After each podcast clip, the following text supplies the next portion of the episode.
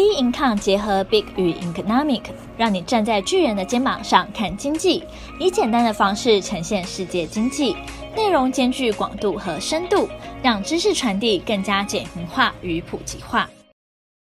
好，欢迎大家收听今天的小资生活理财术。好，今天要跟大家分享的呢是中年危机之路，如何迎接人生的转折。好，各位听众，年轻的时候啊，我们其实都可以尽情的去挥洒我们的热情嘛，因为身上背负的担子其实是比较少的。那随着步入到三十几岁的就是呃年纪，好，那初老症的症状就开始了。比如说呢，朋友在聚会的时候，往往其实都会聊过去当年想当年的一个状态。那大部分呢，其实呃缅怀的一个情况当中就。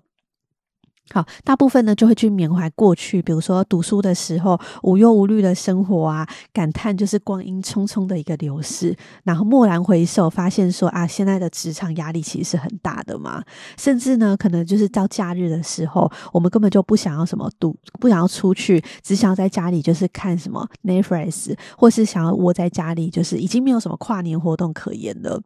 对，那随着步入到中年之后，诶，当身份的转变，那其实呢又有不同的阶段了。比如说，如果你是三明治族群的话，那上有该承担的压力，其实下呢也有该负担的责任嘛。那因此，在这个阶段，其实人生的挑战也是不少的。对，那什么叫中年呢？其实中年啊，其实呃，一个加拿大的就是心理学家，他就统称他在一九。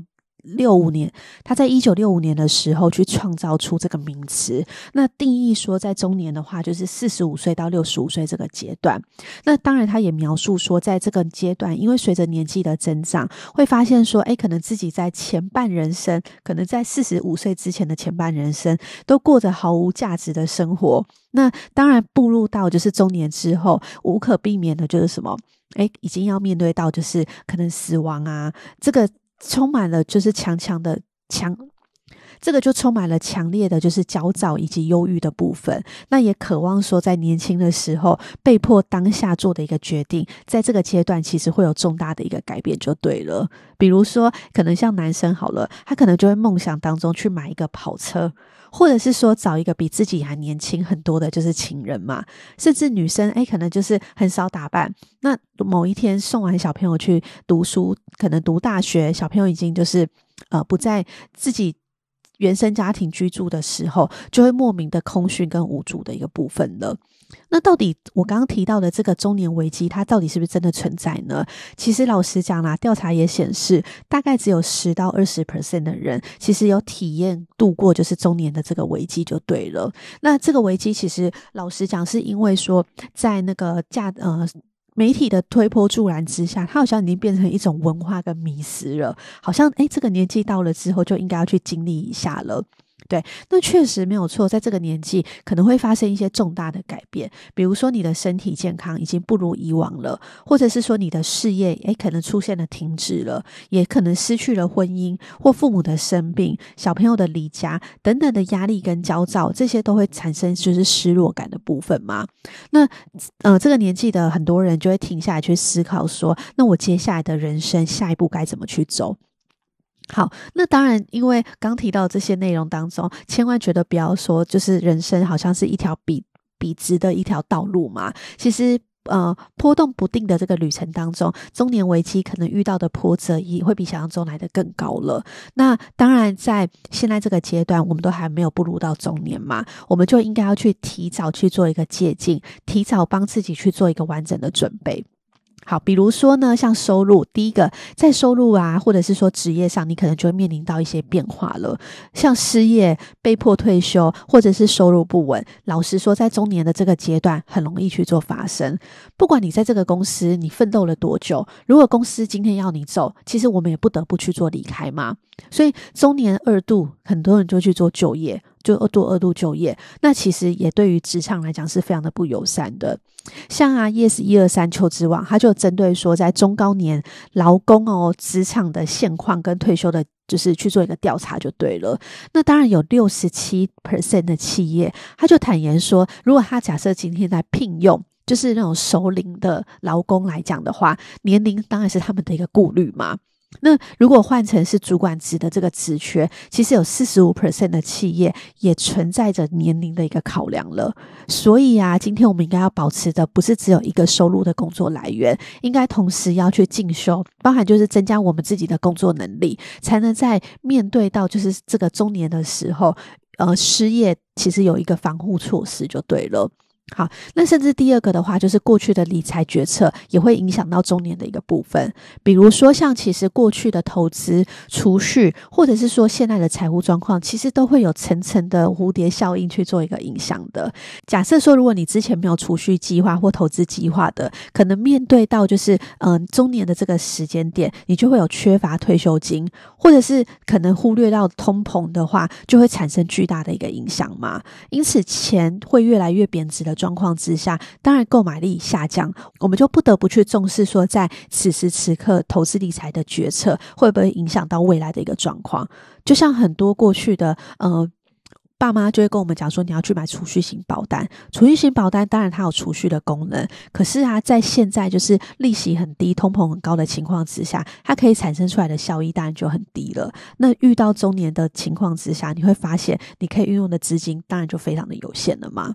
好，那在第三个的部分呢、啊，就是血缘关系的花费。其实最直接的血缘关系是什么？就是小朋友。好，小朋友其实常常啊，花费是家里财务当中很重要的一环。像就有人统计说，光养一个小朋友，其实呢，一辈子当中，其实教育费啊，所有的生活花费加下来就大概一千万左右了。不论是在教育、医疗还是休闲活动支出，其实都是基本的生活花费。那这么多的生活花费当中的话，其实学费，尤其是随着现在大家对于教育的重视，学费、书籍、课外活动、私人补习这些费用都都是不断的去做增加的。那导致于很多人中年储蓄不多的情况之下，就是因为小孩的花费开销太多了。还有另外一个部分就是什么亲情的，就是孝亲费嘛，还有就是医疗费的部分。因为毕竟爸妈辛苦养育我们，就是培育我们的部分，当然我们提供这些资金是无可厚非的嘛。但是如果假设父母就是过多的情绪勒索，导致于我们的钱变成一个钱坑的话，无底洞，那当然就。也会造成说我们财务上很大的一个倾斜了。再来的话是被骗的风险，因为近年来啊，其实投资市场当中非常的蓬勃发展，当然也带来了很多诈骗的案件去做一个增加。那很多人就是因为说，哎，高报酬好像本金很安全，那甚至我都不用无脑去做的。甚至是呢，我无脑去做投资，我好像就可以有这样的一个效果了，去寻求很多的投资机会。那这个也成为诈骗分子当中的首要目标了。所以，像金融诈骗、虚拟诈骗，甚至股票的诈骗，其实是越演越烈的。那很多的投资方式，甚至会假用很多名人的名声，夸大的宣传，甚至利用社交的媒体这些推销手法。诱惑很多的投资人去做上当的动作。那如果假设我们的金融知识是不足的情况之下，真的很容易把我们的辛苦钱付诸流水了。所以保护自己的本金，当然适时的去接收到投资理财的资讯，而且是正规军的投资理财资讯是非常重要的。那你在投资之前呢、啊，当然要详细的去研究，甚至去了解说，诶，这个方式它的合法性。它的可信度是不是真的是可以相信的？那这些东西都不会让我们的资金就是付诸流水的一个部分了。好，所以啊，听众朋友听完之后，应该会发觉到说，其实稳固的就是呃财务结构是非常重要的，可以让我们在中年的时候带来就是满满的安全感。那当然，在这个安全感的过程当中，我们此时此刻要去做什么样的规划？首先，当然就是要设定明确的目标嘛。比如说，你的退休储蓄计划是什么？还有子女的教育金，还有就是买房的购物等等的，这个通通常进行就是有计划性的一个规划，才有办法让我们的财务结构是更健全的。那其次的话是建立就是紧急的储蓄应对的突发事件，比如说我们需要拥有三到六个月的开支的紧急预备金。好，那这个就是说，当我们今天遇到突发的支出或是意外的损失的时候，至少可以减少对于家庭财务结构的影响嘛。那甚至呢，在面对到中年这个关键的转折的时候，如果你遇到这个挑战当中的话，我觉得稳固的财务结构很重要之外，重点是说，不要因为觉得自己年纪太大。而心态就变老了，因为其实老实讲啦，我觉得最可怕的地方是心态变老这件事情。就像啊，就是某个呃，我曾经看到一个文章，他就提到说，以前呢、啊、会觉得说没有到四十岁的时候，会觉得说四十岁好像就不惑了。意思就是说到四十岁的时候，你很多事情就明白了，之前不懂的很多都明白了。可是等到四十岁之后，你就会发现说，诶，不惑的意思是你不明白的事情，你还是不想要去明白。那这个就是一个心态上的一个转变了。为什么会有这个心态上的转变呢？是因为我觉得每个人在自己领域当中，时间如果很长之后，就会产生一个就是路径的依赖。这个是美国的经济学家，他就提到说，当一个人选择进入到某个就是路径的依赖的时候，他没有办法去做脱离。